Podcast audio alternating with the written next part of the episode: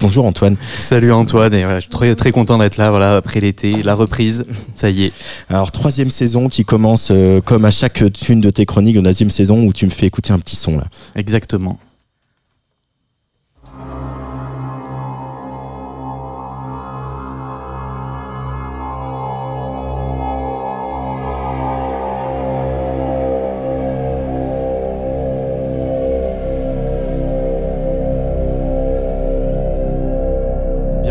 Ambiance, ambiance. Où est-ce qu'on est, Antoine Là, qu'est-ce que ça t'évoque cet univers? Euh, bah, il fait chaud, on a un peu des hallucinations, on a de la sueur qui perle sur le visage. Euh, je sais pas, on est dans un endroit assez désertique, je pense. C'est exactement ça. Là, je te propose de, de prolonger l'été d'une certaine manière.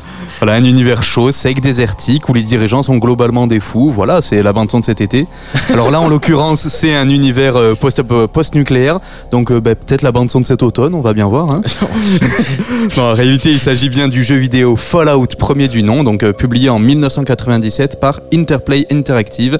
Et voilà, on est sur un des très grands représentants de ce du jeu de rôle à l'occidental, c'est-à-dire voilà avec une fiche de personnage très libre et avec beaucoup de texte. Et donc beaucoup de texte, ça veut dire un rythme plutôt lent. Et donc la musique de Mark Morgan, ben voilà, on l'entend, on est franchement sur de l'ambiance.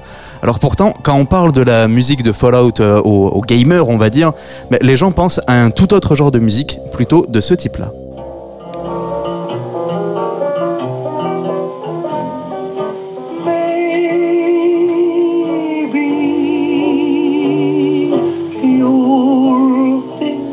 Ça, c'est une des premières musiques qu'on entend dans le jeu. C'est une chanson de 1940, Maybe des Ink Spots, donc un groupe précurseur du doo-wop.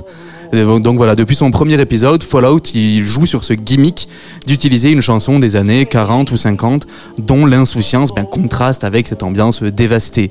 Ça a créé un effet ironique et d'ailleurs voilà, tout le jeu est bourré d'humour, de personnages décalés et de choses comme ça qui viennent contrebalancer l'ambiance. Et pourtant, bah, cette ambiance d'après-guerre et de pré-guerre froide, c'est aussi un moment où l'atome, euh, lui, encore était des, présent dans tous les esprits. Ça n'a pas beaucoup changé finalement.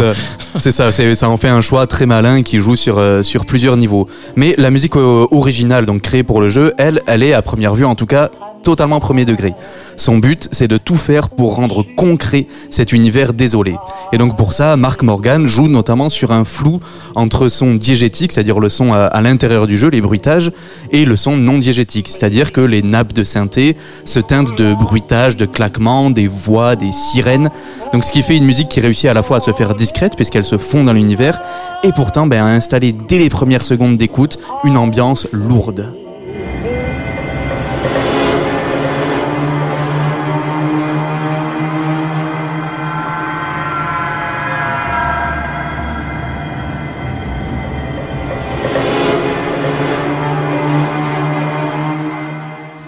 Je trouve que cette bande son est très réussie. Elle fonctionne ben, comme un pur disque d'ambiance. Chaque morceau se distingue très clairement dès les premiers dès les premiers instants et il vient donner toutes les informations sur le lieu qu'on visite. Et parfois, il en donne bien plus vite que les images ou les mots. Alors après, à propos de cette bande son, j'ai l'impression qu'il y a un peu un sujet qui fâche, c'est celui du plagiat. Parce que très clairement, Morgan, oui, c'est sûr, il a écouté John Carpenter, Afex Twin, Brian Eno ou des, gens comme Scorn. Enfin voilà, parfois il en tire des samples directement. Parfois, on, ça donne l'impression que c'est un peu tout le morceau. Par exemple, sur le premier extrait que je te passais au début, euh, ben, ça ressemble beaucoup et, étrangement au morceau Alternative 3 de Brian Eno. Il y a un récapitulatif assez complet euh, sur le wiki dédié au jeu. La liste est assez longue. Alors, on a des artistes dans ce studio, mais est-ce que cette question est vraiment importante du plagiat, Antoine?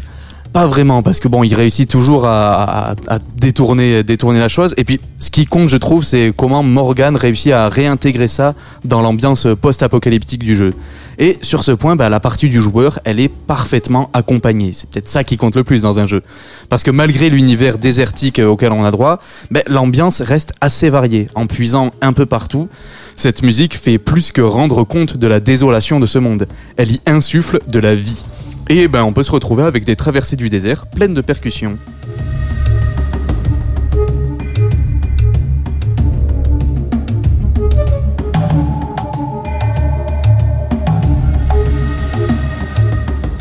Et c'est ça la beauté de l'ambiance au final. C'est comme un filtre qui va se mettre devant nos yeux.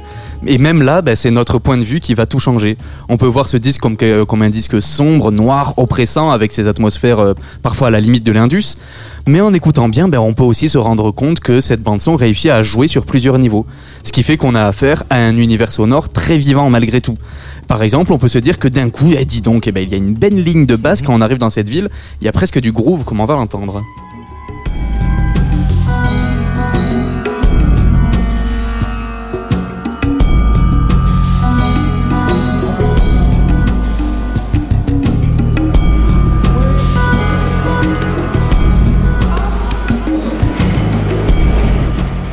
Ça, ça envoie de la basse, quoi. Et donc, ben voilà, tout, tout ça nous mène à une conclusion ben, que je veux résolument optimiste. Même durant la fin du monde, ben, il y a toujours des choses qui se passent, il y a des nouveaux détails à voir, des, des nouvelles choses à faire. Bref, faut pas se laisser abattre, la vie suit son cours. Euh, c'est ça, la beauté de l'ambient, c'est comme un filtre qui va se mettre devant nos yeux. Alors celle-là, je vais la garder. Antoine Gaillano, merci. Je rappelle que tu viens de décrypter pour nous Fallout, un jeu développé par euh, Interplay en 1990, une musique signée Mark Morgan. Et on se retrouve euh, le mois prochain. Avec, avec grand plaisir, évidemment.